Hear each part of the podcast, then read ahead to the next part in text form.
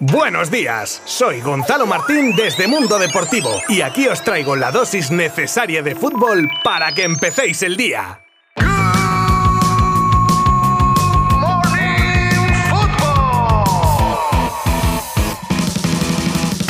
Hola a todos, como si de un relato de cuentos se tratase, finalmente la Argentina de Messi se proclamaba ayer campeona del mundo y añadiendo así su tercera estrella a la camiseta tras un partido, pues que de ser un poco peñazo, la verdad, durante 70 minutos, terminó convirtiéndose en una de las mayores finales que yo he visto y por lo que dice gente más mayor que yo, una de las mejores de la historia. Y qué bueno haber podido vivirla, desde luego. Lástima a sus protagonistas, a ver, quiero decir que una pena que una de las elecciones no fuese la española, a eso me refiero. Tendremos nuestro inicio dedicado a dicha final y escucharemos declaraciones de alguno de los protagonistas. Claro está, tendremos nuestras noticias destacadas de este 19 de diciembre que viene cargadito. Así que acompañadme porque os pongo al día enseguida. Os habla Gonzalo Martín desde Mundo Deportivo y empezamos en 3, 2, 1. Y a pesar de mi maltrecha garganta, os pido perdón por anticipado, vamos a hablar en un programa muy centrado en la final de ayer, evidentemente. Un partido que empezaba de perla para los argentinos que se adelantaban en el minuto 23 de penalti, que Messi no perdonaba para 13 minutos después en una contra de libro, culminaba Di María para duplicar la distancia en el marcador. Y con esta perspectiva pintaba feo para Francia, pero justo Mira, pero justo, ¿eh? Y es una situación real, en la que he ido un momento al baño, marcaban en el 80 y en el 81 y empataban el partido. ¿Y quién si no? Mbappé hacía el primero de penalti y el segundo con una volea que se inventaba, cayéndose hacia atrás, fusilando a Lloris. Espectacular. Pero faltaba lo mejor porque desde ese momento el partido pasó a un toma y daca constante entre ambas selecciones, con ocasiones por todos los lados y con Messi adelantando a los suyos tras un rechazo en el minuto 109 de partido ya en la prórroga. Claro, la tensión era máxima y Francia lo sabía y a dos minutos del final de la prórroga, un penalti a favor de los franceses daba la oportunidad a Mbappé de, con un hat-trick, llevar el partido a los penaltis. Y en los tiros desde el punto fatídico, pues muy simple, hubo un equipo más certero que levanta así su tercera Copa del Mundo de su historia.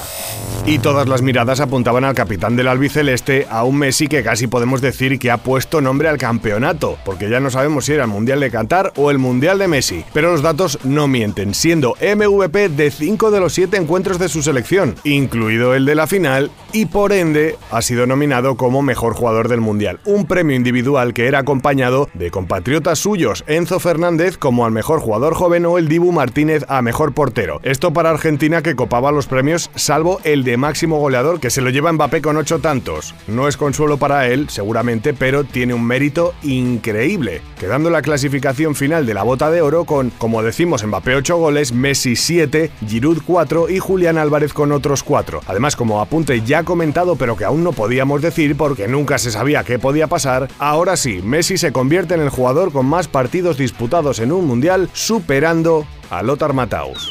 ¿Y qué ha dicho el crack argentino tras la final? Pues aquí os traigo sus primeras palabras. Una locura, la verdad que sí, que es lo más lindo que hay. Alguna vez lo dije que, que Dios me lo iba a regalar y presentía que, que, era esta, que se estaba dando. Sufrimos un montón, pero, pero lo conseguimos y, eh, y nada, pensar en, en, disfrutar. Obvio que, que, quería cerrar mi carrera con, con, esto, ya no puedo pedir nada, la verdad que, gracias a Dios me dio toda y, y, cerrar mi, casi ya mi carrera, porque ya son los últimos años seguramente, de esta manera es algo impresionante. Además de esto y a colación del cierre de su carrera, el periodista muy atento y avispado le volvía a recordar sus palabras sobre su participación con la selección y es que realmente nunca dijo que sería su último partido, dijo que era su último mundial y sobre esto Leo dejaba claras sus intenciones. ¿Qué va a haber de esto? Pude conseguir en nada la Copa América, Mundial, tanto que había luchado durante toda mi carrera, se me dio casi, casi al final pero por otro lado me encanta el fútbol, me encanta lo que hago, eh, lo disfruto y disfruto de estar en la selección, de estar con este grupo y obviamente que quiero, quiero seguir viviendo unos partidos más siendo, siendo campeón del mundo.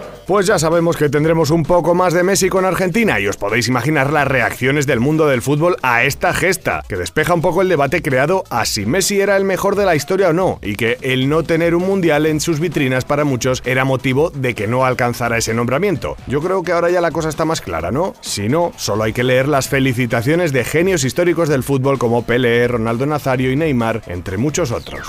Otro de los nombres propios y quizá algo más desapercibido es el de Scaloni, que a la sombra de de su estrella, pues no hay que olvidar que ha guiado a Argentina a levantar la Copa de Campeones del Mundo y además tras llevársela de Campeones de América. Por cierto, un hito histórico. El míster, muy emocionado al recordar a su familia, decía esto tras el partido. Creo que todavía no nos damos cuenta, pero es un momento para disfrutar, sobre todo la gente. Es un disfrute increíble. Haber estado en la cima como estamos ahora es algo único. Yo, si mi papá me está viendo, creo que sí. Si mi mamá, ellos me han, me han dado uno, una manera de entender, de nunca bajar los brazos y de no ir en contra de nadie, sino darle para adelante siempre. Yo tuve la suerte de que estoy acá y agradezco a todos. Luego tenemos la otra cara de la moneda, evidentemente. Uno de los que ha quedado más tocados era Deschamps, que no ocultaba su tristeza, pero que aceptaba con resignación el resultado final. Ahora bien, lo primero que se ha hecho una vez terminada la final es poner en entredicho su continuidad y a este respecto el seleccionador francés anunciaba que tendrá una reunión a principios de año con el presidente de la Federación Francesa de Fútbol, recordando que Deschamps tiene un contrato que le permite renovar automáticamente si alcanzaba las semis del torneo, siempre que él lo desease, claro. Y ese es precisamente el punto de todo esto. Pronto sabremos algo. Y hablando de opuestos, pero con nombres, está Messi y al otro lado, pues Mbappé. Probablemente siendo la noche de ayer una de las más tristes en su carrera deportiva. A ver, hay que contextualizar esto, obviamente Mbappé ya es poseedor de un título mundial, pero estar tan cerca, habiendo hecho un hat-trick y que se te escape, de todas maneras no sé por qué me da que igual puede tener alguna que otra oportunidad más para lograrlo. Y dejamos Qatar para regresar a territorio nacional y tratar uno de los temas que más hemos estado hablando estas semanas, la salida de Busquets o no del Barça. Y según la cadena COPE, la decisión está tomada por parte del centrocampista culé. Pondrá fin a su etapa azulgrana tras hacerlo de la selección y cambiará de aires muy probablemente al Inter de Miami, algo que ya os hemos contado aquí en varias ocasiones. Os dije que se tomaría un tiempo de reflexión tras el Mundial y parece que ese tiempo habría expirado con esta decisión. Y para terminar, os actualizo el estado de la renovación de Valde con el Barça, una renovación que nos cuentan estaría encaminada, solo que el club aún no querría hablar de ella ya que aunque hubiese un acuerdo, estarían a expensas del dichoso fair play, pero encaminada está desde luego. Por si os interesa os recuerdo que el joven lateral firmó su última renovación con el Barça hasta 2024 con una cláusula de 500 millones y probablemente se buscaría que Valde entrase al selecto grupo de los jugadores con mil millones de cláusula.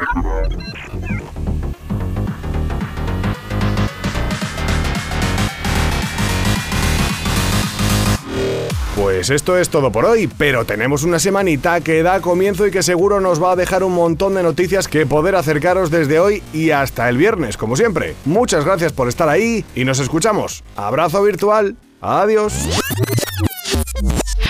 Mundo Deportivo te ha ofrecido Good Morning Football, la dosis necesaria de fútbol para comenzar el día.